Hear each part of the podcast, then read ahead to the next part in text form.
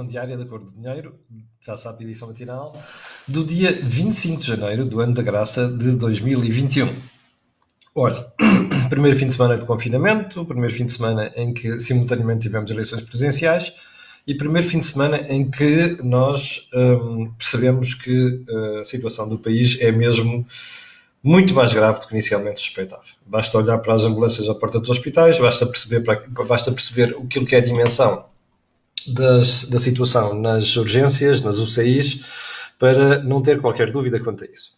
E já agora, e antes de irmos, aliás, já vou a esta matéria, quero só lembrar que a Cor do Dinheiro, o canal, tem uma parceria com a Prozis. Já sabe que você, uh, aliás, lembra-se do passatempo que fiz na semana passada, entre hoje e quarta-feira vamos, vamos comunicar às pessoas que ganharam o passatempo.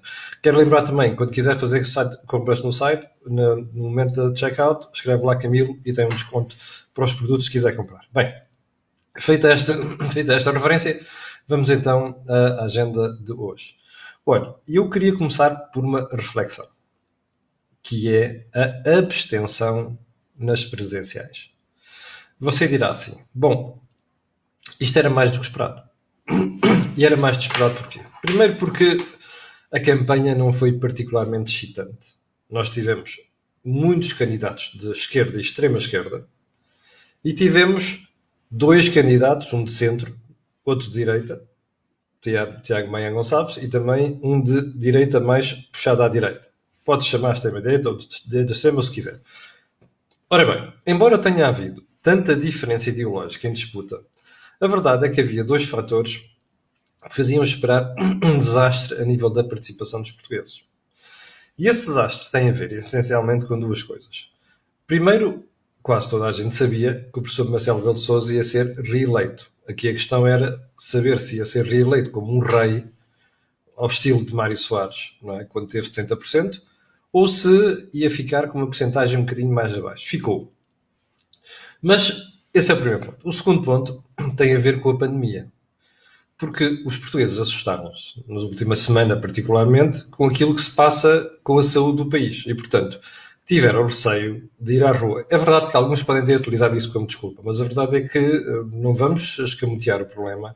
Há muita gente preocupada já e, como nós percebemos, eh, não era só chegar lá a votar e, portanto, as pessoas optaram mesmo por ficar em casa. Bom, isso desculpa? Isso deve-nos servir para aliviar a consciência? Não. Ter, deixe-me só uh, olhar aqui para os números, que é para não me enganar em rigorosamente nada mas ter uma abstenção que raiou os 60,5%, isto é absolutamente preocupante. Isto confirma aquilo que é o distanciamento entre os eleitores e a classe política. Portanto, este é um problema com que nós vamos ter de nos preocupar nos próximos tempos. Bem, voltando à agenda. Eu vou voltar a esta questão das presidenciais daqui a bocadinho. Bem, Ontem soubemos que no governo há mais um ministro infectado. Um, Gomes Cravinho, o ministro da Defesa, que se segue à senhora da Agricultura, e a mais quatro ministros, ou melhor, cinco ministros. Nós já temos sete ministros infectados no governo. Primeira questão, vamos desejar a todos uma, uma recuperação excelente, não sem antes fazermos uma reflexão, que é isto dá mais ou menos 39% de, de governo infectado. 39%. Quando você olha para os portugueses, que neste momento devem estar já, deve ter havido mais de um milhão de portugueses que foram afetados pelo vírus, isto comparando a percentagem de portugueses infectados com a população portuguesa e comparando o número de ministros com o número de ministros infectados, isto dá uma percentagem muitíssimo elevada. O que nos faz pensar o que é que tem levado, o que, o que é que, que cuidados ou que precauções é que os ministros não estão a ter para nós termos uma taxa tão elevada. Aliás, eu tive a procura de informação no fim de semana noutros países da Europa para tentar perceber países afetados pela pandemia, para tentar perceber as taxas de infecção de membros do governo e não encontro nada de parecido com aquilo que se passa em Portugal. Segundo ponto, terceiro ponto do de ordem do dia, a sentença de João Rendeiro. Isto é um assunto que eu tenho tratado nos últimos anos. João Rendeiro foi condenado a prisão, prisão efetiva e no último recurso, João Rendeiro era o antigo presidente do Banco Privado Português. No último recurso, tentou substituir a pena de prisão por um, uma multa. O tribunal recusou e obrigou e manteve a decisão de levar João Rendeiro à prisão. Ora, eu não tenho nada de pessoal contra ele. Conheço há mais de 30 anos. No entanto, há uma coisa que gostava de dizer. Não faz sentido nós termos tanta rebaldaria na banca, tanta, tanto crime cometido na banca nos últimos anos e não haver ninguém preso por essas razões.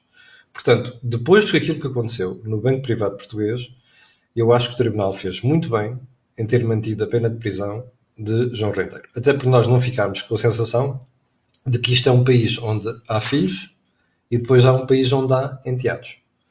Sendo que os filhos safam sempre estas coisas. Bom, vamos então à agenda 2. Presidenciais. Bem, não havia novidade nenhuma quanto a isto.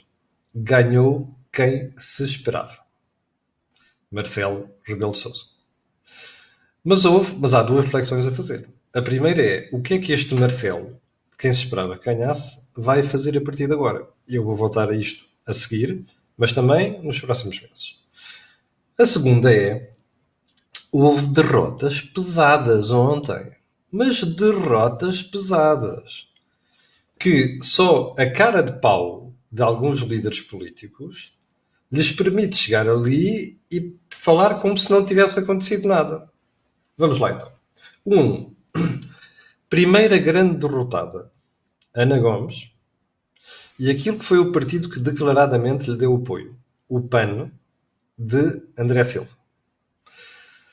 É verdade que Ana Gomes ficou em segundo lugar, com um ponto percentual acima de André Ventura. Mas é assim, isso é um paliativo. Não há aqui nada nos resultados de Ana Gomes que permitam qualificar aquilo como uma vitória. Ou então como algo que faça uma diferença muito grande na sua vida política, ou então que desculpe aquilo que se passou. Não há, repare, Ana Gomes fica atrás de Sampaio da Nova, Ana Gomes fica atrás de Manela Alegre, Ana Gomes fica atrás de Mário Soares na sua última candidatura que correu muito mal. Ora bem, Ana Gomes, das duas uma, ou conseguia o apoio do Partido Socialista, ou então, obviamente, caminhava para ter este, este resultado. O facto de ter tido mais um ponto percentual de Candé Aventura, em minha opinião, não diz nada. Porque o problema agora é o que é que Ana Gomes vai fazer com isto. Porque Ana Gomes está à esquerda do Partido Socialista. Ana Gomes não colhe o apoio de, de António Costa e de moderados do Partido Socialista e, portanto, vai fazer o quê? Vai fazer um partido? Não faz sentido nenhum. Vai voltar a candidatar-se daqui a cinco anos? Bem, o Tino de Rãs já conseguiu tornar-se um candidato crónico e não é por isso que sai daquela votação uh, quase um, residual. Portanto, Ana Gomes, em minha opinião, é uma das maiores derrotadas da noite. Segundo lugar, Marisa Matias. E a líder do partido, Catarina Martins. Bom, Marisa entrou nestas eleições completamente destreinada. Marisa entrou nestas eleições com aquele, aquela sensação. Eu já perguntei aqui uma vez na semana passada porquê é que Marisa se candidatou. A sensação que eu tenho é que Marisa Matias não queria ser candidata. E como o Bloco precisava de mostrar que tinha alguém na contenda, forçou Marisa Matias a candidatar-se. Ora, isto foi uma estupidez. Primeiro porque ela descapitalizou completamente os 10, aliás, os mais 10% que teve nas últimas eleições. E por outro lado, porque vimos uma senhora completamente fora de forma. Já não digo mesmo uh, fisicamente, mesmo do ponto de vista de ideias, de estamina, de convicção, de assertividade, não vi a Marisa Matias de outros tempos. O que fica a sensação de que Marisa está felicíssima da vida em Bruxelas, como deputada europeia. E, portanto, fez isto quase como serviço ao partido, porque tinha que fazer um frete ao partido, para depois voltar para Bruxelas. Ora, eu costumo dizer, é por isso que eu nunca militei em partidos, percebe? Porque isto é uma coisa que eu nunca consegui fazer na minha vida. Que é fazer fretes, fretes destes, prejudicar a minha imagem pessoal em função do, e profissional, em função de outros projetos políticos, nomeadamente projetos políticos coletivos, como é o caso dos partidos. Isto foi uma estupidez. Marisa Matias sai muito mal desta história. Quem sai mal também é Catarina Martins. Que ontem sai-se com aquela de é verdade que isto ficou cá quem, não sei das quantas, mas se não fosse a Marisa Matias não se tinha falado do SNS. Oh, Catarina Martins. Se não fosse a Catarina Martins não se tinha falado dos trabalhadores, não sei quem. Oh, Catarina, give us a fucking break. Ok? Já ninguém aguenta essa conversa. O país já percebeu que você e toda a esquerda que dorme com o Partido Socialista, vulgo PCP, andaram a fazer os piores fretes ao governo para estarem no poder nos últimos seis anos. E o país já percebeu que você e o PCP foram coniventes com o desastre em que está o SNS hoje em dia. Não vale a pena você vir para aqui com conversas, para conversas, para tentar dar a volta. Ó oh, Catarina Martins, eu vou-lhe só recordar uma coisa. Foi no seu watch, under your watch, que a despesa em saúde baixou para 4,8% do produto interno bruto. Nem na altura do passo Coelho, Catarina. Percebe? Não faça essa figura. Você perdeu nas presenciais, como vai perder nas legislativas.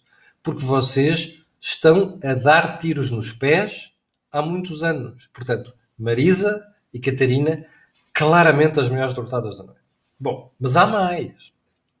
Derrotado João Ferreira e Jerónimo de Souza.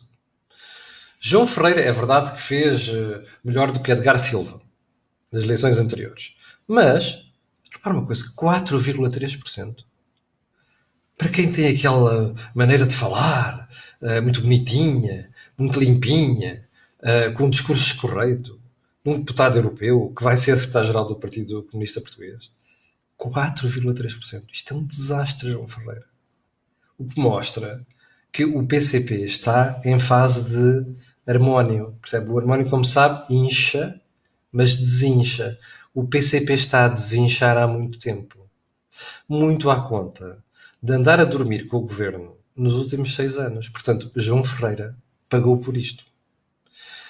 É claro que há, que tirar conclusões desta brincadeira. O que é que se vai passar nos próximos tempos, nomeadamente na discussão do próximo Orçamento de Estado? Porque isto que aqui está vai ter reflexo naquilo que vão ser, vai ser o posicionamento do PCP para o governo. Disso não tenhamos a mais pequena dúvida. Perde também Jerónimo de Sousa, que foi quem caucionou esta política do PCP face ao governo, mas também quem caucionou a candidatura de João Ferreira. Agora vamos aos grandes vencedores da noite. O primeiro é indiscutivelmente Marcelo, que apesar de tudo fica abaixo daquilo que se esperava, não é? Ele esperava ter uma votação, se não igual, mas próxima de Mário Soares. Percebeu-se nos últimos meses que não ia ter.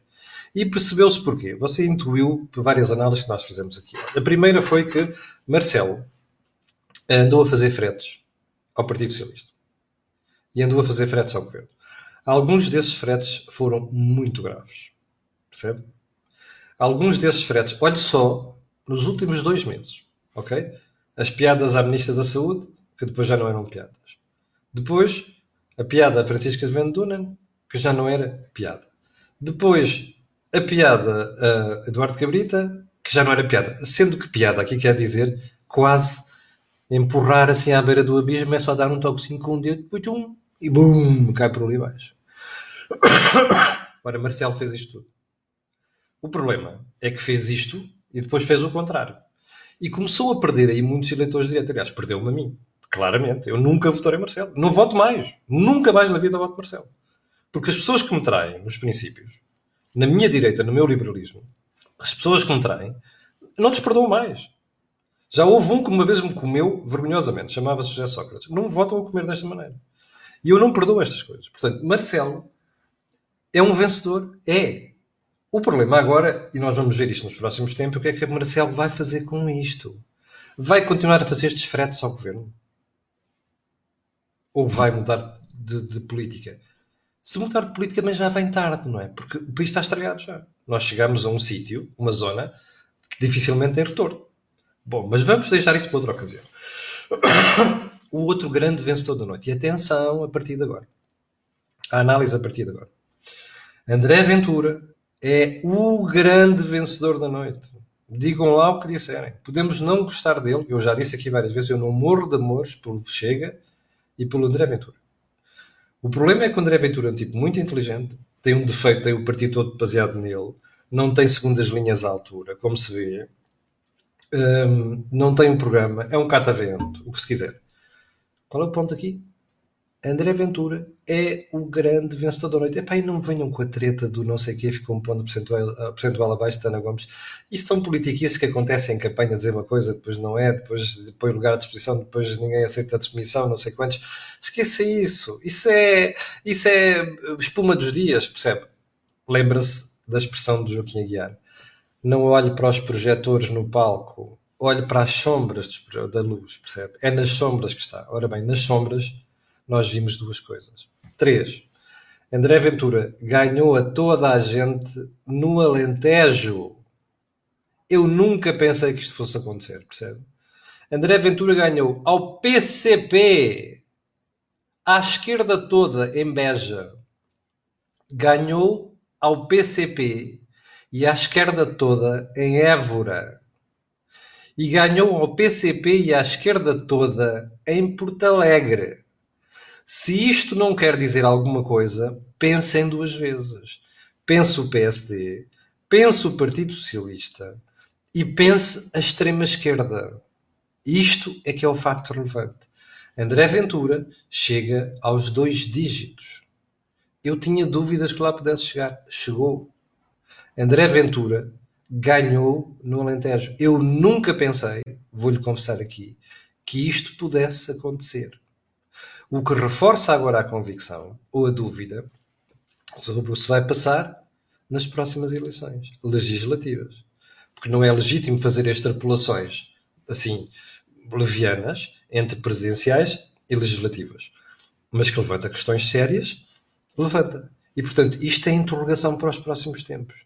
E é uma interrogação até para o, próximo, para o próprio Marcelo, não é? Porque Marcelo Rebelo de Sousa é claramente a pessoa que tem que se preocupar com isto porque é Presidente da República. Bom, ainda da noite das presidenciais, os três discursos de Carlos César e Marisa Matias. Eu não sei se reparou, mas eu estava a olhar, eu estava a ouvir o Carlos, eu acho que ele está a se reformar, que já, já, não, já não está bom na cabeça, suspeito eu. Bem, a Marisa é mais nova, mas uh, também já tem uma cabeça de velha. Uh, não me surpreende. Mas Carlos César, a fazer o discurso, começa por quando congratular o Partido Socialista, que apoiou Marcelo, não sei das quantas, ó oh, filho. Tal como o PSD apoiou Soares, quando Cavaco era Primeiro-Ministro, não, é? não, tinha, não tinha alternativa na reeleição. Mas o mais interessante de Carlos César foi que, de repente, vai para o Chega. Ah, e tal, quem tem que se preocupar com o Chega é o PSD. Oh, filho, quanto mais você fala no Chega, percebe? Mais você denuncia que o Partido Socialista está com os cabelos em pé, você já tem poucos, é verdade, como eu. Está com os cabelos em pé, borrado de medo, por causa do Chega. Ou seja, esta gente passa o tempo a insultar o Chega, mas depois vive preocupadíssima com o Chega. Foi aquilo que Carlos César mostrou ontem. Bem, mas não ficou sozinho. Porque a Marisa Matias começa o seu discurso e põe outra vez a conversa do não sei quê. Já agora a Marisa Matias já percebeu, percebeu que devia ter desistido em favor da Ana Gomes. Não percebeu ainda. Pois é. Azar. Bom, vamos voltar à, à Marisa Matias. Pegar no seu discurso para depois ir a correr falar do Chega, ó oh, filha, preocupe-se com a sua candidatura com o seu eleitorado. Você está a mostrar às pessoas que, além de odiar o Chega, mas isso é normal, não é? Você tem como preocupação é o Chega, está sempre na sua cabeça, está, está a ver? Você meteu duas talas e só vê Chega agora. Ó oh, Marisa Matias, ó oh, Carlos César, vocês têm experiência política suficiente para saber que isto não se faz. Estão a dar todos os trunfos ao André Ventura, certo? Ou ainda não perceberam isso? Se calhar não perceberam. Continuem, continuem. Bem, volto à pergunta. O que é que fazia Marisa Matias neste grupo de presenciáveis? Zero. Não lhe deu jeito nenhum. Teve que fazer preferentes ao partido. Olha, espero que ela tenha aprendido com o erro que cometeu. Ponto seguinte. Vamos lá voltar a ponto de pandemia. Um, eu não sei se viu bem a conversa improvável de sábado, que eu fiz aqui com o médico Filipe Frois, pneumologista, e a médica de família, médica, uh, uh, Mónica Fonseca. Se não viu, vá ver. Tem mais de 100 mil views no Facebook. E também está disponível no YouTube. Vá ver. Porque eu fiz aquela conversa improvável, não foi para criar pânico junto de ninguém. Foi só para as pessoas perceberem a gravidade da situação.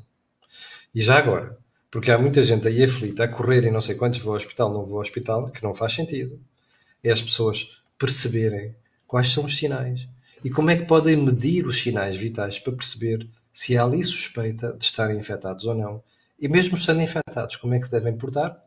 Nos 10 dias seguintes, que são os 10 dias em que nós sabemos se o vírus agrava e nós vamos parar um hospital para precisar de oxigênio e vá lá ver a explicação que o Filipe faz deu ali, ou então ficamos livres disto. Portanto, está lá tudo.